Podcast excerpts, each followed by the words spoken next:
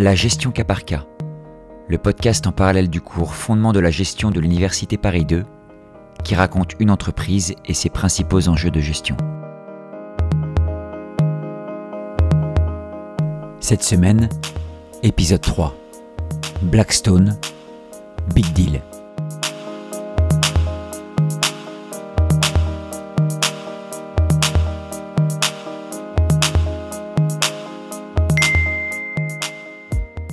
2008. La grande banque d'investissement Lehman Brothers fait faillite subitement.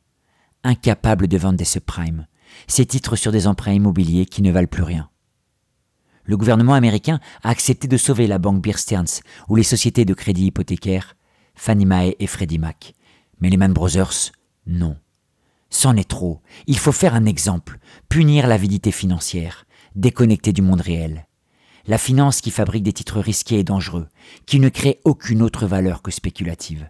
Il faut qu'elles comprennent ces banques, une bonne fois pour toutes, qu'elles ne sont pas au-dessus des lois de l'économie. Il faut donc une victime, ce sera les Man Brothers. En quelques jours, quelques heures, la banque vacille. Aucun de ses concurrents ne souhaite la racheter. Partout dans le monde, ce sont les mêmes scènes. Des milliers de cadres de Lehman Brothers qui se retrouvent dehors, leurs affaires de bureau dans un carton, traînant hagards dans les rues des grandes mégapoles. On se dit que le capitalisme financier marche sur la tête. On se dit aussi qu'un monde se clôt.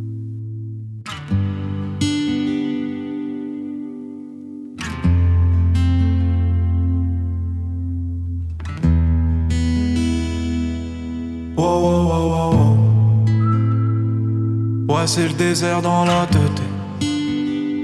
Je remplace centime par centime. 2020.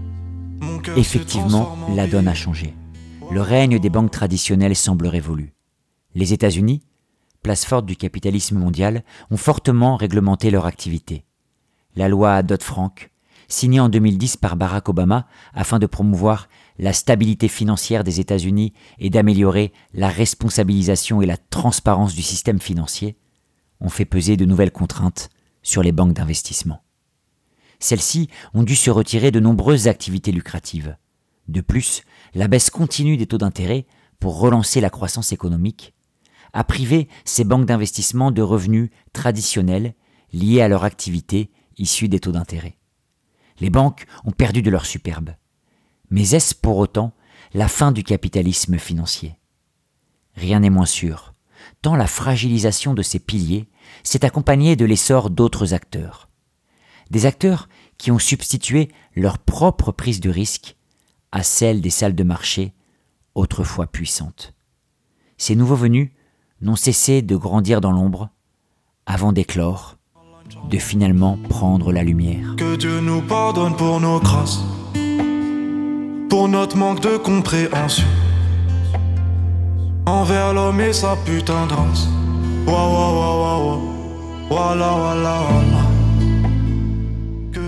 Blackstone, BlackRock, deux symboles des nouveaux leaders de Wall Street. Des noms qui résonnent de la magie noire. Sociétés et groupements financiers discrets dont la réussite est aujourd'hui insolente. Quelques chiffres, symboliques, pour illustrer leur puissance. En mars 2020, la capitalisation boursière de Blackstone a dépassé celle de la première grande banque d'investissement, Goldman Sachs avec seulement 2905 employés dans le monde, contre 38 300 pour la banque américaine.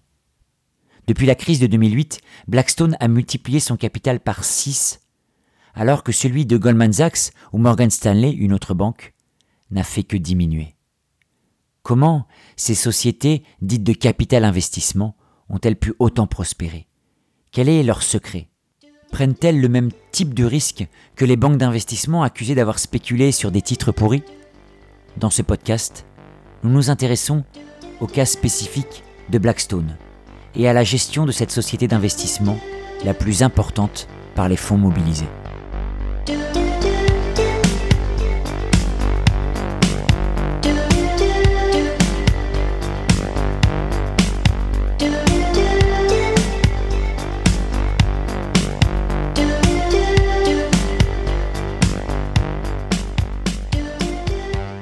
L'ironie de l'histoire veut que les deux fondateurs de Blackstone en 1985, Peterson et Schwarzman, soit des anciens de Lehman Brothers, la banque qui a fait faillite lors de la crise de 2008. Ils commencent par une activité de conseil classique, notamment dans les opérations de fusion-acquisition, avant de progressivement évoluer vers des métiers d'investissement. Blackstone collecte des fonds auprès de différents acteurs, des sociétés commerciales qui souhaitent placer leurs liquidités, de riches particuliers, des organismes souverains qui ont pour but de placer l'excédent de trésorerie de leur pays, comme l'Arabie saoudite ou la Norvège. Blackstone n'investit donc pas pour lui-même sur ses fonds propres. Charge à lui d'assurer la rentabilité des sommes qui lui ont été confiées.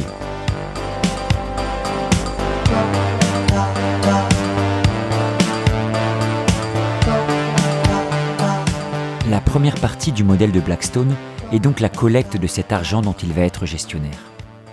Plus l'entreprise en collecte, plus elle pourra investir massivement.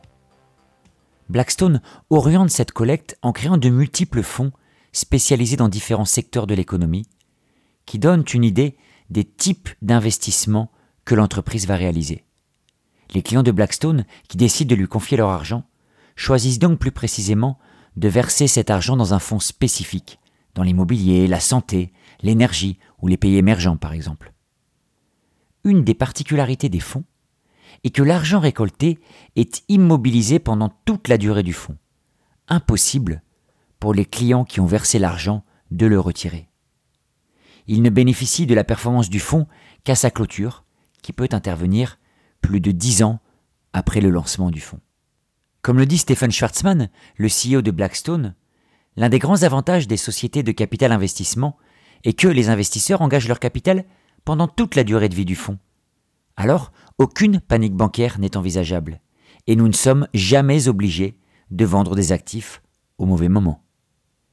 Les gestionnaires de fonds seraient donc moins sensibles aux aléas des marchés financiers, les investisseurs ne retirant pas leur argent. Toute la spécificité de son modèle économique réside ensuite dans l'utilisation de ces fonds.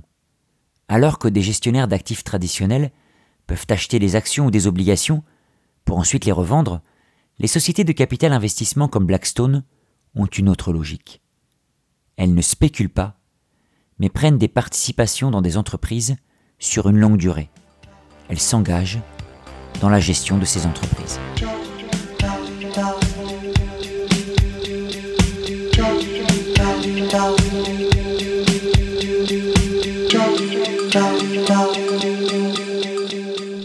Blackstone s'engage donc dans la gestion de ces entreprises dont elle a pris des participations. Elle place à des postes de direction générale, financière, marketing stratégique des experts chargés de restructurer la société et de développer son résultat, avant de revendre les participations avec des plus-values garantissant la rentabilité du fonds d'investissement. Par ailleurs, Blackstone effectue un montage financier original pour accroître la rentabilité des fonds dont il a la gestion.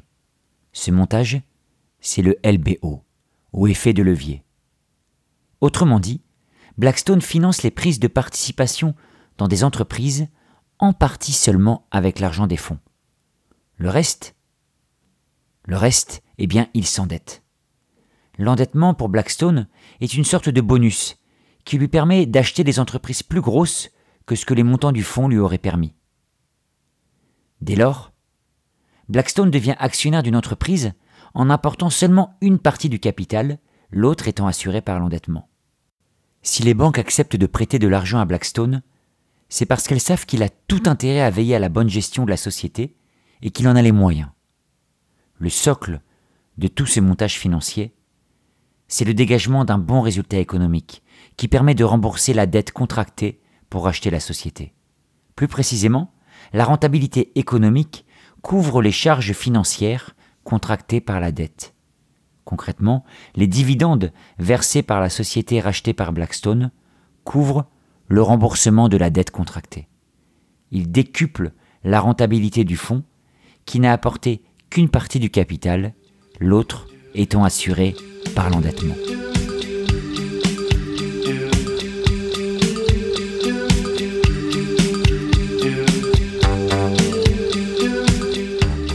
L'activité de Blackstone implique donc plus qu'une prise de participation financière dans ces sociétés. Ils s'engagent activement dans leur gestion. Blackstone se revendique ainsi de certaines valeurs managériales, comme le travail en équipe ou la méritocratie, ainsi que l'explique Jonathan Gray, le directeur exécutif de Blackstone, dans une vidéo promotionnelle. Hard, if you share our values, you can move up quickly. And that kind of culture attracts amazingly talented people. Fourth thing I'd say is entrepreneurship. You're constantly pushing to think about how you can innovate and think about new opportunities and new markets. And then the last thing, and maybe the most important, there's a real sense of teamwork here. We're going to work together to build the best investment firm in the world. And by maintaining these values, we've had extraordinary success. It's brought us to this point, but it's really what's going to take us forward as well. and it's the true differentiating quality about Blackstone.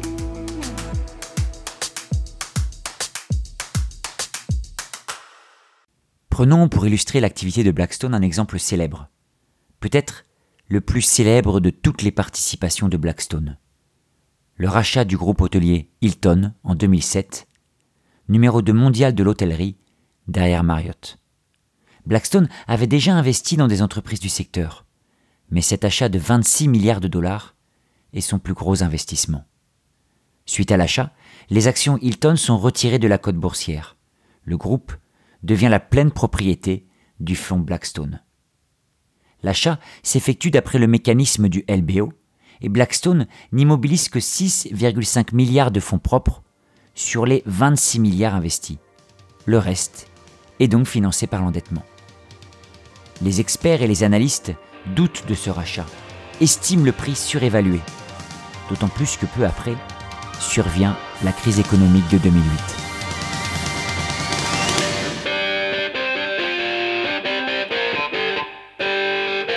Mais l'exemple de Hilton donnera au contraire raison au modèle de Blackstone.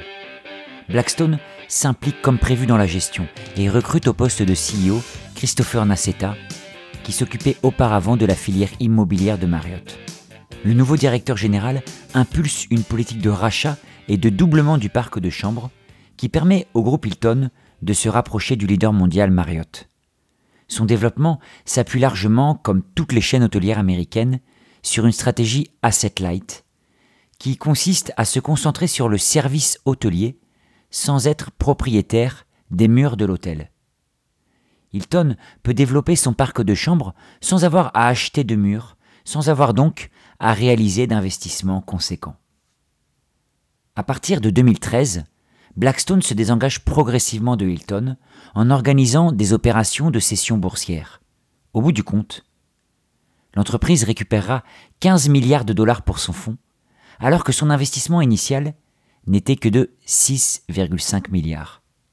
Les acteurs ayant investi dans ce fonds ont donc réalisé une plus-value de 8,5 milliards, plus de deux fois la valeur de l'argent immobilisé.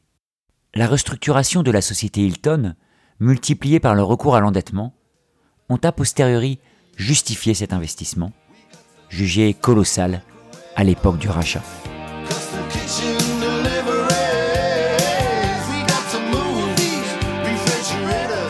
Actuellement, Blackstone accroît son développement accéléré en lançant de nouveaux fonds. Il est plus que jamais un des acteurs majeurs de cette forme de financement par le capital investissement, à tel point que certains ne voient plus de limite au pouvoir de cette entreprise. Les sommes investies et les multiples participations lui ont donné un réseau et une vision globale des économies contemporaines, à tel point que Blackstone conseille et influence les politiques économiques des États. Un pouvoir financier, économique et politique. Toute la question est de savoir si cette accélération des sommes récoltées et des projets d'investissement n'est pas une fuite en avant. La réussite de Blackstone se fonde sur une participation active dans la gestion des sociétés, sur un temps long, propre à amortir le risque. Mais la réussite de Blackstone ne va-t-elle pas déclencher une nouvelle avidité de ses clients, attirés par cet Eldorado? Ne va-t-elle pas les pousser à exiger un besoin de rentabilité encore plus important? Dès lors, Blackstone ne sera-t-il pas amené à prendre toujours plus de risques, à s'endetter davantage, à investir dans des sociétés plus fragiles, et in fine, à ne plus pouvoir dégager la rentabilité souhaitée? Aujourd'hui, ces menaces sont purement hypothétiques. Blackstone attire toujours ceux qui recherchent une rentabilité plus élevée que les marchés financiers. Blackstone lance toujours plus de nouveaux fonds, récolte toujours plus d'argent. Encore récemment, fin 2019, la société a collecté 40 milliards de dollars pour un fonds destiné à investir dans des projets d'infrastructure. Le fonds a d'ailleurs commencé à prendre des parts dans un exploitant de port et de gare de triage aux États-Unis. Blackstone tisse sa toile dans de nombreux secteurs de l'économie, un peu partout, dans l'immobilier, la santé, les commerces, les infrastructures. Cette entreprise étend son influence. Certains de ses détracteurs ont beau jeu de prétendre que les arbres ne montent pas jusqu'au ciel. Les dirigeants de Blackstone pourraient leur répondre que certes, mais aujourd'hui, leur modèle fait tache d'huile. Jusqu'où pour me vivre. Donne-moi du temps, j'en ferai du pif. En attendant.